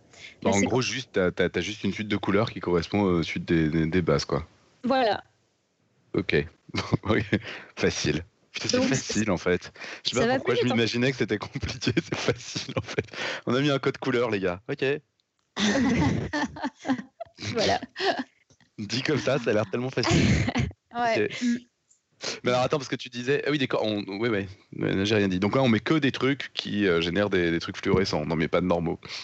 Voilà, donc il y a plusieurs, euh, plusieurs méthodes et euh, les trucs se sont de plus en plus automatisés. Donc il y a des machines maintenant qui sont capables de, de faire ça, de, de, lire ton ADN. Et alors pour te donner une idée de la vitesse à laquelle on a amélioré cette méthode, parce que c'était quand même fondamental d'avoir accès à la séquence ADN, euh, alors que avant, euh, avec la méthode de Sanger, le gel, tout ça, on pouvait passer une thèse entière à déterminer juste la séquence d'un gène manuellement, puisque tu devais le faire euh, petit bout par petit bout. Donc, tu faisais allez, 20 nucléotides, et puis 20 nucléotides, et puis peut-être 100 si tu avais un bon gel, et ainsi de suite. Et ensuite, tu devais trouver l'endroit où ça correspondait au bout précédent, et ainsi de suite, et tu devais les remettre dans le bon ordre. T'imagines la galère? C'est là, c'est là que tu n'avais pas dit toute la vérité tout à l'heure. C'est des, des, séries de 20 nucléotides. Moi, j'étais sur l'ADN entier. J'étais en train de dire comment on a pu, qu'est-ce qu'on a pu faire entre ça et le moment où on a réussi à décoder le génome. Les gars, on avait tout là. Il suffit de dire les couleurs là. Non, d'accord, on n'y arrivait que pour 20. Ok, je comprends mieux. Je comprends mieux. Ça marche très bien. Sur le début. Ouais, ouais, d'accord, ok. Non, non, ça, ça replace un petit peu dans son contexte. Ok voilà, donc quand on a inventé cette méthode qui est très simple hein, euh, dans son concept, en fait, si on, réfléchit, euh, donc il fallait euh, trois ans pour séquencer certains gènes. maintenant, moi, tous les jours, je peux envoyer 10, 20, 30 séquences à analyser dans une petite boîte orange que je mets dans une boîte aux lettres dans mon institut. Mes séquences, elles partent dans une entreprise qui les analyse pendant la nuit et le matin, j'ai les résultats de toutes mes séquences dans ma boîte mail. Des séquences de quelle taille approximativement? Euh, Ça fait des lectures de euh, jusqu'à 800 nucléotides. Ok, d'accord. Ouais, c'est ouais, limite encore plus hein. informatique. Quoi. Enfin, oui, ça doit être à peu près la même vitesse, je sais pas. d'accord. Ouais, voilà, c'est impressionnant. C'est allé très, très vite. Ça, c'est avec ta méthode euh, de fluorescence ou c'est encore une autre méthode ou c'est toujours la méthode de, Sanger, mais du coup sur des machines automatisées, etc. Donc c'est pas exactement le même euh, procédé, c'est-à-dire que euh, tu fixes toutes les séquences que tu analyses sur la machine, sur des billes, et à chaque fois, tu vas faire passer une solution fluorescente et partout où il y aura incorporation, tu auras des petites cases avec de la lumière ou pas de lumière. Tu vois du coup, tu peux analyser plein de séquences en parallèle. Tu vois, ouais, à peu près. Ouais, tu t'imagines que. Euh... L'idée, l'idée est la même, quoi. T'embêtes pas sur le détail. Oui, l'idée est la même. Tu, tu, fais, tu fais une grande grille d'échecs et puis sur chacune des cases, tu mets une autre séquence. Et du coup, tu peux analyser 800 euh, séquences en même temps euh, parce que. Améliorer la technique, mais l'idée, euh, l'idée fondamentale est la même. C'est ça. D'accord. Formidable. J'aime beaucoup ce que vous faites. alors. C'est brillant, moi. Mm. Ouais, c'est brillant. Et alors, c'est d'une simplicité théorique euh, absolue et ça nous a permis de faire des, trucs de folie, quoi. Donc, euh, c'est fascinant. Voilà. Alors, je continue du coup sur, euh, sur les méthodes. Alors, toujours grâce à la séparation sur, sur, gel, là, ce qui est pratique, c'est qu'une fois qu'on a amplifié une séquence qui nous intéresse, par PCR par exemple, on peut la séparer sur gel et la purifier et l'extraire du gel. Ça, c'est possible, assez simplement aussi. Donc, imaginez qu'on a amplifié le gène qui est responsable de la production de l'insuline. Hein, et que dans nos amorces euh, de PCR tout à l'heure, on ait rajouté des petits bouts de séquence qui sont reconnus spécifiquement par des enzymes euh, qui coupent. On appelle ça des enzymes de restriction. Euh, donc, c'est des enzymes qui reconnaissent une, séquence précise et qui vont couper toujours à cet endroit-là. ça, c'est aussi une découverte qu'on doit à un chercheur, Werner Harber, et son étudiante, Daisy Dussois. Ouais, une fille. Devinez qui a eu le prix Nobel encore? C'est pas la fille. Voilà. C'est pas la bah, fille. C'était une étudiante, ça va.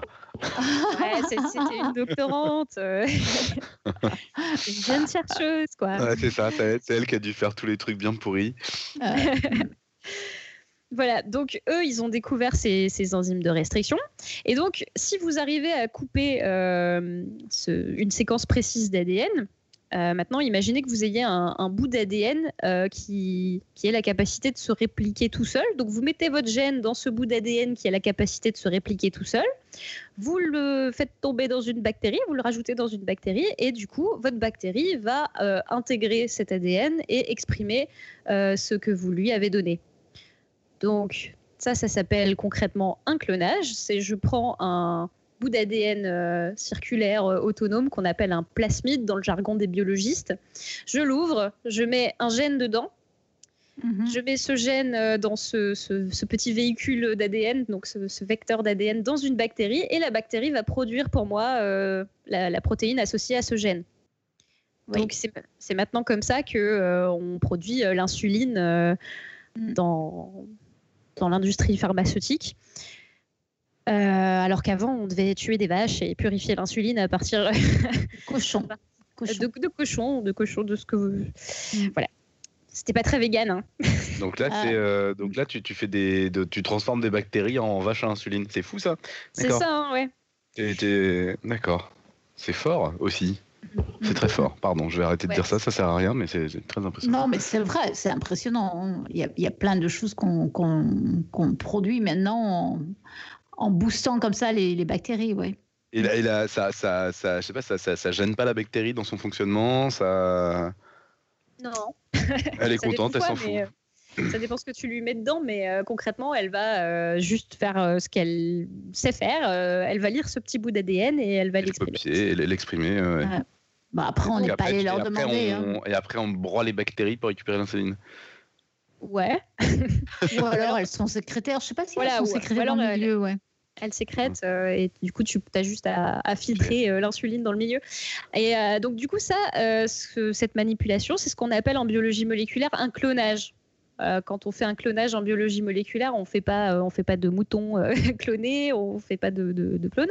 on insère un gène dans un organisme et cet organisme va amplifier et exprimer le bout d'ADN en question. Donc ça, c'est un clonage. Mm. Fantastique. Ouais. Donc là encore, on exploite euh, des outils du vivant qu'on a découverts euh, dans, l'histoire des sciences pour, euh, pour d'autres usages. En fait, on détourne des, mécanismes moléculaires à, notre fin. Et ça, c'est un peu tout, tout l'enjeu de la biologie moléculaire, c'est de comprendre comment fonctionne le vivant et d'utiliser des choses vivantes et les mécanismes naturels du vivant pour faire d'autres choses. C'est les stratégies qu'on utilise. Mm. Oui. Faire du gros parasitisme. ouais, c'est un peu du parasitisme. C'est du parasitisme, c'est. Euh, ça fait un peu abus quand même, mais. Euh, bah, excuse-moi, euh, tu vas voir une bactérie, tu lui dis tu me produis ça, s'il te plaît, avec ton énergie, c'est pas. je sais, je... Enfin, Topo n'est pas là, mais. Oui, mais elle n'a pas son mot à dire, ce n'est qu'une bactérie. J'ai quand même l'impression que avec la définition technique du parasitisme, on n'est pas loin. Mais bon. Voilà. Et alors, en faisant des recherches sur l'insuline, juste petite parenthèse, c'est une petite protéine de 30 acides aminés et c'est Frédéric Sanger, le même que le séquençage, qui a découvert sa structure apparemment. Et donc, il a eu un deuxième prix Nobel pour ça. Oui, parce que pourquoi se contenter euh, de un prix Nobel quand on peut en avoir deux dans une vie? Ah oui. Voilà. Alors, euh, du coup, on a vu comment séparer l'ADN, euh, tout ça. On peut faire la même chose avec euh, les protéines. Donc c'est pareil, on a des techniques pour séparer les protéines. on peut aussi faire des fractions de protéines, les séparer selon leurs propriétés physico-chimiques, etc., et les, et les purifier.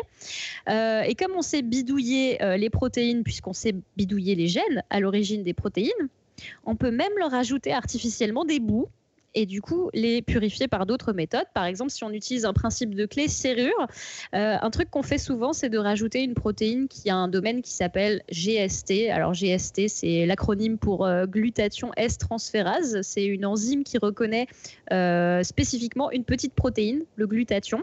Et du coup, si tu fusionnes une protéine à ce domaine GST et que tu mets des billes qui sont collées avec du glutathion, elles vont s'agréger et tu vas pouvoir récupérer spécifiquement ta protéine. Là, tu m'as un tout petit peu perdu, mais je crois que c'est juste qu'il fallait rater aucun mot et que j'en ai raté. en gros, c'est si tu fais un, petit collage de bout à ta protéine et que ce bout, il est complémentaire d'une autre molécule, en utilisant seulement une molécule pour le pêcher, tu vas pouvoir la pêcher et. Euh, tu fabriques un aimant, quoi. C'est ça. tu fabriques un peu un aimant à protéines. D'accord. À une protéine particulière. Ouais. D'accord, c'est pas mal. Irène, tu mm. voulais rajouter quelque chose sur l'insuline? Oui, un tout petit détail. Il me semble bien que l'insuline, c'était un peu plus gros que ça, en fait. Effectivement, euh, bon, c'est un détail, mais c'est vrai que l'insuline, c'est deux chaînes protéiques. En fait, et il y, en a, il y en a une qui fait 30 euh, acides aminés et l'autre qui en fait 21 chez l'homme. Mais bon, c'est un détail, mais je voulais juste le corriger. Pas de souci. Alors, euh, du coup, euh, on sépare euh, les, molécules sur des gels. Très vite, les gens se sont dit, ce serait bien qu'on puisse garder les molécules qu'on a séparées sur quelque chose d'un peu plus permanent qu'un gel, parce qu'un gel, ça sèche, c'est fragile, c'est chiant. Du coup, on a, on a appris à transférer les molécules sur des choses un peu plus solides, comme des membranes. Donc, toujours en mettant dans un champ électrique, on peut, euh, on sait maintenant euh, fixer l'ADN, l'ARN ou les protéines sur des membranes pour à peu près toujours. Et ensuite, on peut les révéler. Euh, donc, soit avec un, acide nucléique qui va être complémentaire pour l'ADN ou l'ARN, soit avec des trucs qui reconnaissent spécifiquement les protéines au hasard euh, les anticorps, par exemple. Ça tombe vraiment mhm. bien parce qu'on les a découverts entre-temps. Alors, les anticorps, c'est des protéines immunitaires qui, du coup, ont une partie qui va cibler spécifiquement euh, d'autres protéines. Donc, elles reconnaissent euh, spécifiquement une protéine. Et si, du coup, vous prenez la membrane de protéines et que vous l'incubez avec un anticorps qui va reconnaître une seule protéine dans votre mélange de protéines, et eh bien du coup, vous pouvez révéler spécifiquement une protéine euh, sur, votre membrane. Et ça, c'est plutôt chouette parce que euh, ça veut dire que quand vous avez une tâche qui apparaît sur, euh, sur votre membrane, ça correspond à votre protéine. Vous pouvez voir si elle est présente dans tel ou, tel, ou tel échantillon, vous pouvez voir sa taille, vous pouvez voir si elle diminue dans certaines conditions, etc. Donc c'est plutôt pratique et cette technique, elle a été mise au point dans les années 80 et on l'a nommée le Western Blot. Je ne sais pas si vous connaissez euh, l'anecdote du Western Blot, enfin du nom du Western Blot. Non, j'allais, j'allais demander justement. En fait, je ne sais pas d'où vient ce nom. blot, c'est la tâche, mais. Euh, ouais, le blot, c'est, ça correspond à la, tâche. Donc, c'est, parce que c'est une méthode qui fait une empreinte euh, sur une membrane. Quoi. Tu transfères quelque chose sur une membrane et ensuite tu révèles des, des tâches. et. Et, en fait, euh, le western, euh, tout, le monde se, dit que euh, c'est une histoire de points cardinaux, mais pas du tout. En fait, il y a un mec qui s'appelle Edwin Southern qui avait inventé la technique du Southern Blot, où là, tu fais migrer de l'ADN et tu révèles de l'ADN. Hmm. Et le, mec qui a développé le Western Blot s'appelait W. Neil Burnett. Et du coup, il a mis son initial, il a fait Western.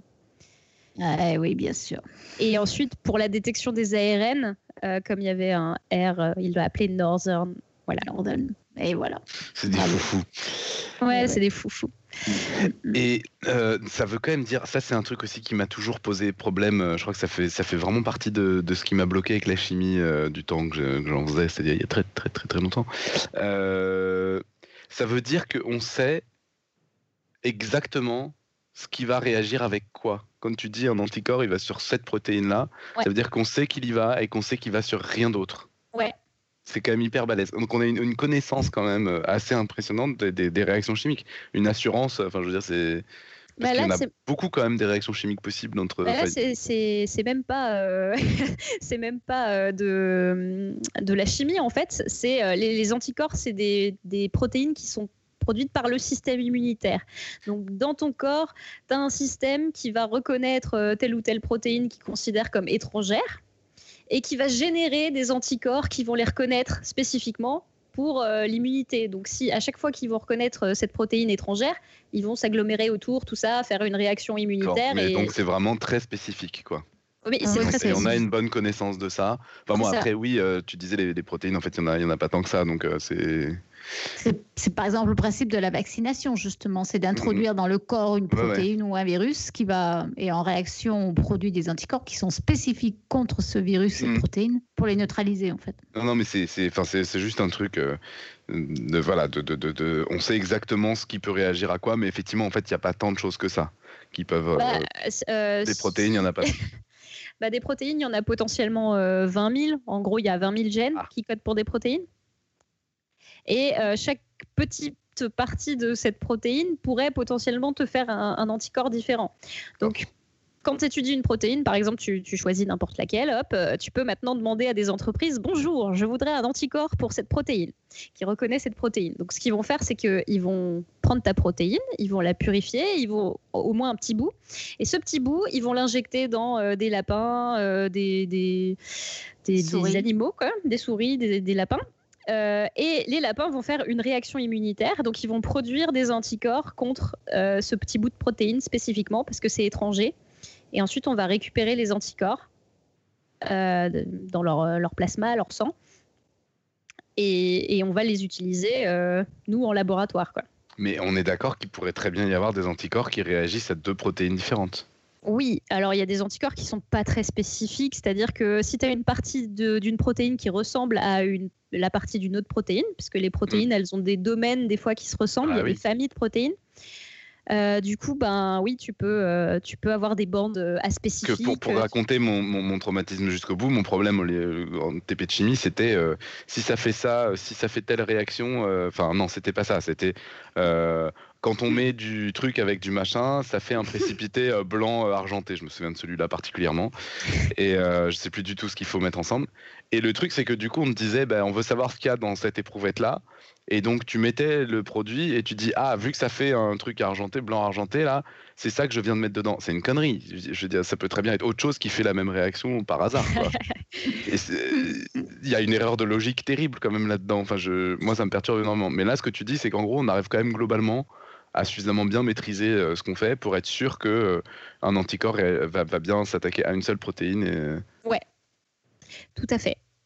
On, sait faire ça. Euh, et ça, on est d'accord quand même que c'est pas si facile. Ça demande quand même beaucoup de travail, d'expérience, de, savoir exactement qui réagit avec quoi. et être sûr qu'il réagit pas avec un autre. Oui, c'est sûr. Et nous, on a des expériences de vérification. Donc, par exemple, quand moi je reçois un anticorps au laboratoire, je dois vérifier qu'il reconnaît bien la protéine qui m'intéresse. Du coup, euh, je prends euh, des cellules dans lesquelles il y a cette protéine, je suis sûre. Voilà. Et je prends des cellules dans lesquelles j'ai enlevé cette protéine. Tu vois et du coup, je vais tester l'anticorps pour voir que bah, à cette taille, cette bande-là, elle disparaît bien là où j'ai enlevé la protéine. Tu vois pour voir que c'est vraiment euh, la bonne bande, le bon signal, etc.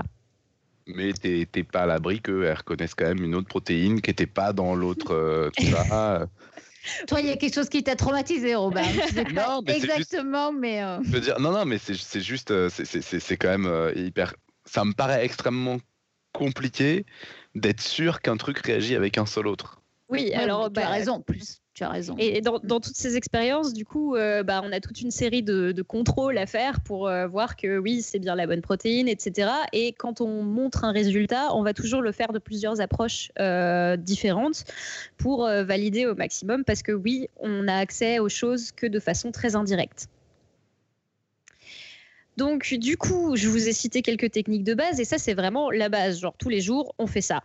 Euh, ces techniques-là, on fait migrer de l'ADN, on isole de l'ADN, euh, on regarde des protéines, etc. Et, avec toute cette histoire de développement de méthodes, nous, on arrive, biologistes moléculaires du 20e, 21e siècle, comme des enfants gâtés avec un arsenal d'outils.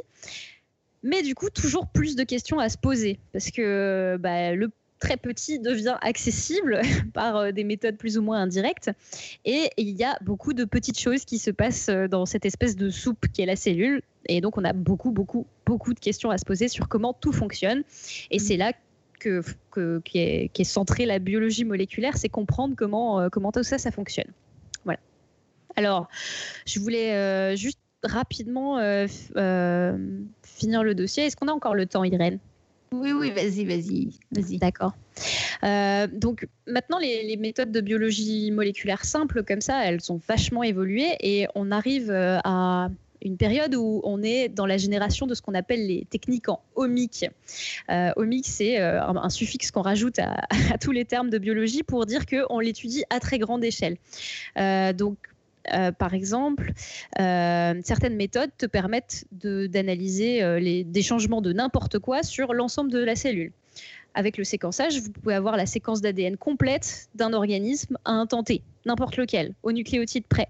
Donc ça, ça s'appelle la génomique, c'est l'étude du génome en entier. Euh, quand vous utilisez des techniques comme euh, la spectrométrie de masse, vous pouvez avoir le contenu en protéines totales d'une cellule à un. Donc ça, c'est la protéomique.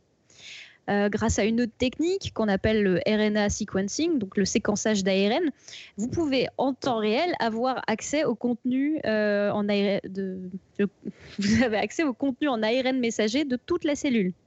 Alors ça a l'air euh, un peu fou euh, dit comme ça, mm, mais mm. finalement tout, tout, ça, ça repose aussi sur des étapes assez simples qui, appliquées les unes à la suite des autres, euh, bah, vous permettent d'avoir accès à ces informations. Donc c'est vraiment en ce moment la génération des omics, des approches globales. Alors si vous voulez lire un article en français là-dessus, je vous poste le lien dans la chatroom mais je vous le mettrai aussi dans les notes d'émission. Euh, donc voilà, je vous ai dit, quand on étudie l'ADN, on fait de la génomique. Quand on étudie les ARN messagers globaux, on fait de la transcriptomique, puisque c'est la transcription, et ainsi de suite. Il y a même un domaine qui s'appelle la métabolomique, où on étudie toutes les molécules du métabolisme. Alors du coup, euh, ça c'est hyper intéressant. Donc la biologie moléculaire, finalement, on peut faire remonter ça euh, concrètement aux années 60, hein, le dogme de la biologie moléculaire. Et là, on est en, 2018 et euh, ça, a explosé. On peut faire des, trucs incroyables. Euh, dans l'épisode 223, il y a euh, Tup et Topo, tout ça, qui étaient venus vous parler du, CRISPR. le CRISPR, grosso modo, dans son application, ça a même pas 20 ans. Et entre ce qui vous expliquait que voilà le CRISPR, ça permet de couper virtuellement n'importe quel endroit dans le génome, euh, maintenant, euh, voilà, dix ans après ça, euh, moi en laboratoire, j'utilise du coup des, des, banques d'ARN guide. Donc l'ARN guide, c'est le petit, la petite séquence d'ARN que vous envoyez qui est complémentaire à, un endroit dans le génome où vous envoyez votre CRISPR coupé.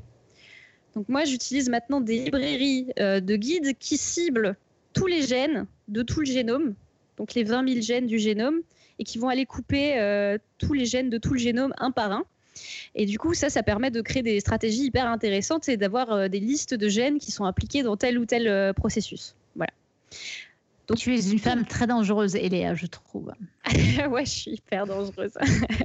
Mm, Donc, euh, tout, ça pour vous dire que euh, ça, va de, plus en plus vite et ça nous permet de faire des choses de plus en plus vastes. Euh, mais euh, je voulais faire deux, trois constats pour, pour terminer. En gros, la biologie moléculaire, on se représente pas très bien, mais c'est une discipline qui est quand même hyper euh, pratico-pratique. C'est-à-dire qu'on passe notre temps à euh, mélanger des trucs dans des pipettes, euh, à faire des gels, à faire migrer des trucs. C'est très matériel en fait comme discipline.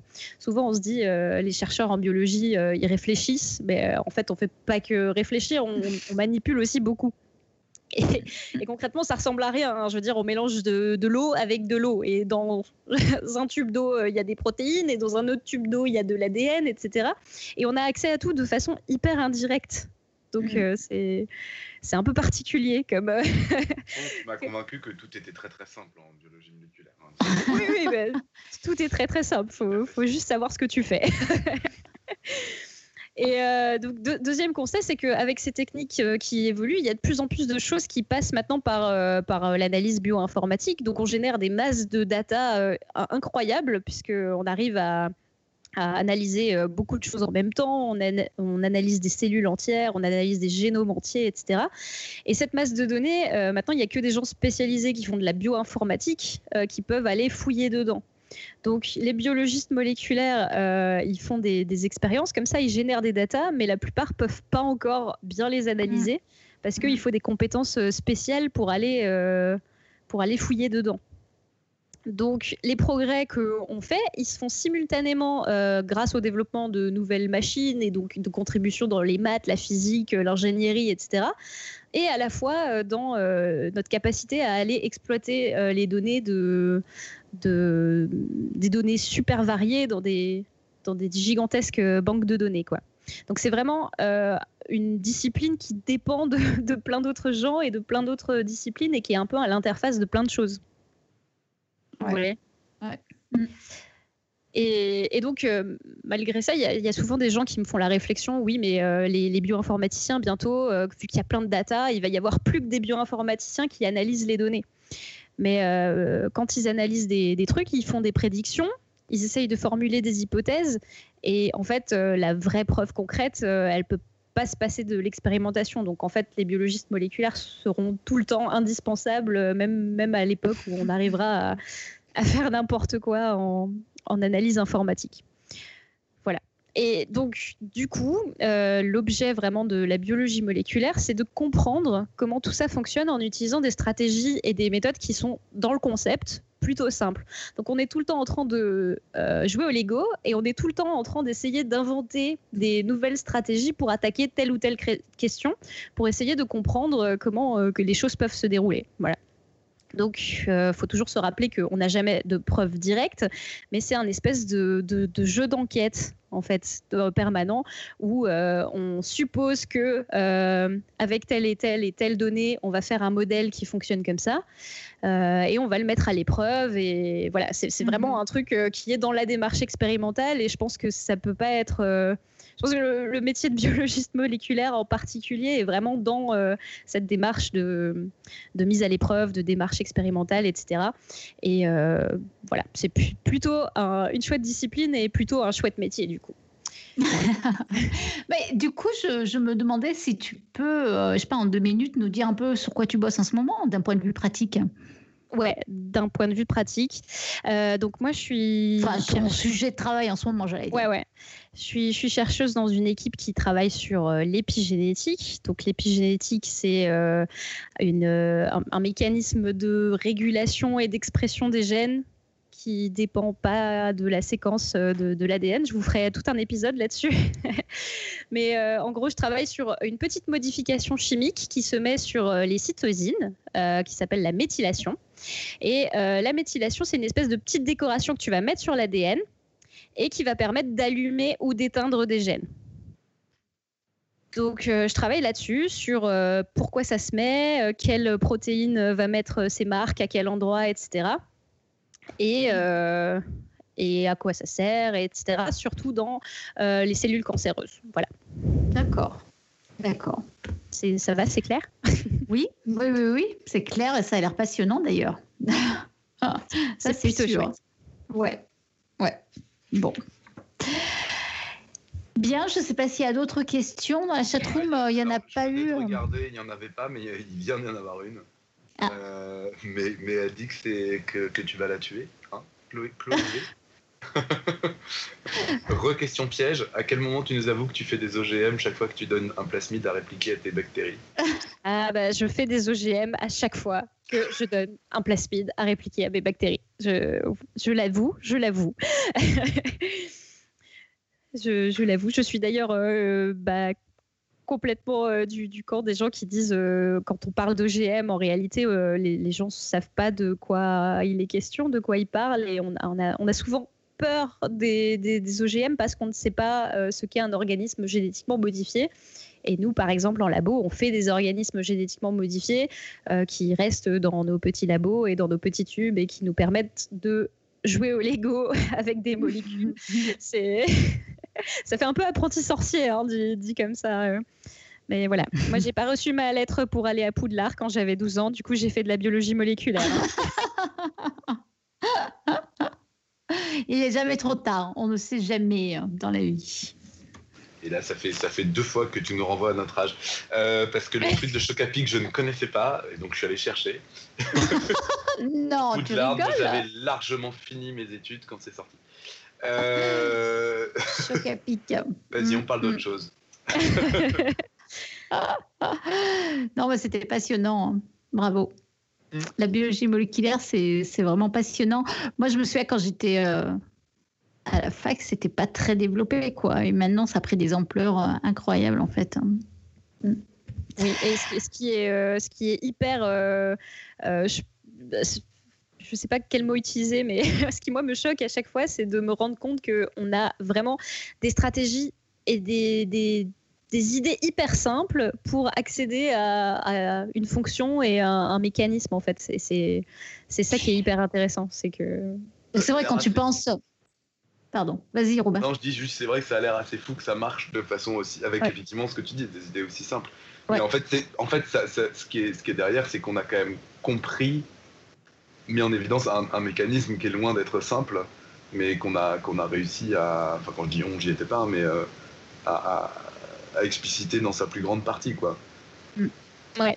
C'est vrai que tu penses, euh, tu penses à une, à une technique comme la PCR. Je veux dire, le principe, c'est incroyablement simple, quoi. C'est euh, et, il fallait y penser, hein, tu me diras, mais c'était une, et, ça, ça, a ouvert des portes incroyables. C'est fou ce que ça, la révolution que ça a engendré ce truc. Hein. Mm. Et, c'est toujours comme ça. Et en fait, euh, le, le, plus fou, c'est que on utilise le vivant pour pas mal d'expériences. Donc, c'est-à-dire que pour toute la biologie moléculaire, on utilise des principes vivants et des mécanismes moléculaires qu'on a découverts juste avant. Donc, en fait, la biologie moléculaire elle-même se nourrit de la biologie moléculaire et on avance comme ça euh, petit à petit en, rajoutant des stratégies très simples sur la base de ce qu'on a découvert avec des méthodes très simples et c'est incroyable quoi, de ce que, ce que peut faire. Euh, le les auditeurs qui n'ont pas la vidéo, quand même, je tiens à préciser que Léa est complètement, mais, mais comment on pourrait dire Rayonnante. rayonnante. On, sent, on sent que. Ah ouais. on ah ouais, assez contente de faire ce que tu fais. Ah ouais, carrément. C'est vrai, c'est vrai. Bah, je pense que j'ai de la chance de faire ce que je fais. Mais... ouais. Euh, ce, qui est, euh, remarquable aussi, je, trouve, c'est que on est passé très très vite d'un domaine qui était au début un peu de la recherche fondamentale, euh, des trucs d'éprouvettes, etc. Et il y a des applications en médecine maintenant dont on pourrait plus se passer en fait. Et ça, je trouve que c'est une progression. Je, je, peux me tromper, mais qui, qui, quand même a été vraiment rapide, je trouve. Euh, dans, le domaine de, passer de, la recherche euh, fondamentale aux applications et euh, au point où, encore une fois, en outil diagnostic, par exemple, on ne peut plus s'en passer, c'est vraiment vertigineux, je trouvais incroyable. Mm. Oui, après, il y a le. Comment on dit L'autre côté de, la pièce, c'est que maintenant, quand on fait des projets de recherche de biologie moléculaire, donc fondamentaux pour comprendre des mécanismes, on est obligé de vendre des applications euh, dans les projets parce que sinon personne veut nous donner d'argent. Et alors que euh, bah, des applications, il n'y en a pas forcément en fait. On a juste envie de comprendre comment ça fonctionne et on a besoin de comprendre comment ça fonctionne pour euh, aller développer des applications plus tard. Et, eh ça, c'est un peu le, problème qu'on évoque souvent mm. quand on parle de la recherche, c'est que on peut plus, on peut plus faire les choses gratuitement. Enfin, gratuitement, j'entends pas financièrement, mais ah, pour, juste le fait de mm. savoir, quoi. Ouais, bien sûr. Bien sûr. J'imagine que c'est un peu le piège, effectivement. Ok, je crois que les. Il n'y a plus de questions dans la chatroom. Euh, on va passer donc au pitch de la semaine prochaine, qui va être très très bref parce que a priori, alors ça peut changer, mais euh, la semaine prochaine, on n'aura pas d'émission en fait. Euh, alors ça peut changer, on vous tiendra au courant. Hein. mais en revanche, en revanche, pour le 5 décembre, on va vous préparer une émission euh, sulfureuse, j'allais dire. Petits oignons. ouais. En fait, on va aborder un sujet qui fait énormément débattre, qui nous touche tous, qui a un impact énorme sur chacun d'entre nous, quoi que vous en pensiez ou que vous n'y pensiez pas d'ailleurs. Mais euh, on va parler de ce problème épineux, houleux des régimes alimentaires et de la question du véganisme en fait. Autrement dit, la question qui sera posée est la suivante y a-t-il des justifications scientifiques à être végane? Voilà. Donc, euh, parce qu'on sait très bien qu'il y a beaucoup de raisons émotionnelles, hein, il, y en a, il y en a énormément euh, pour, euh, pour être vegan, mais du coup, comme on est dans un podcast scientifique, la question est-ce que la science peut-elle nous donner des preuves qui, qui, vont influencer, qui doivent influencer pour nous influencer, en tout cas pour, pour modifier notre régime alimentaire? Voilà, on sera ravis si vous, si vous venez en débattre euh, en direct avec nous. Euh, mais donc ça, en principe, c'est l'émission du 5 décembre. Je ne sais pas si tu es venu avec une citation, Eléa. Me dis pas non, ne me dis pas non, Eléa.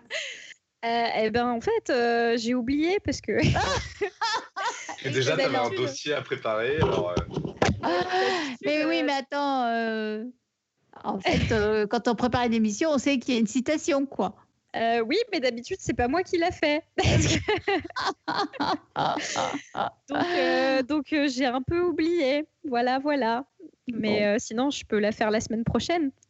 Oui, oui, oui. Ou alors je te donne deux minutes pendant que je, si tu veux, je peux. Euh, non, mais non, il faut que tu nous dises. Alors, voilà, la punition, c'est tu nous donnes le quiz du mois. Vas-y. Ah là là. Alors le nouveau quiz, c'est euh, laisser une ampoule allumée toute la journée consomme moins d'énergie que de l'allumer et de l'éteindre sans cesse. Est-ce une info ou est-ce une intox? Voilà. Et du coup, je suis censée répondre à cette question alors que je n'y connais rien du tout. Donc, envoyez-nous des réponses. Au secours. Oui, on a besoin de vous, euh, Auguste, auditeur, pour nous, euh, pour nous aider.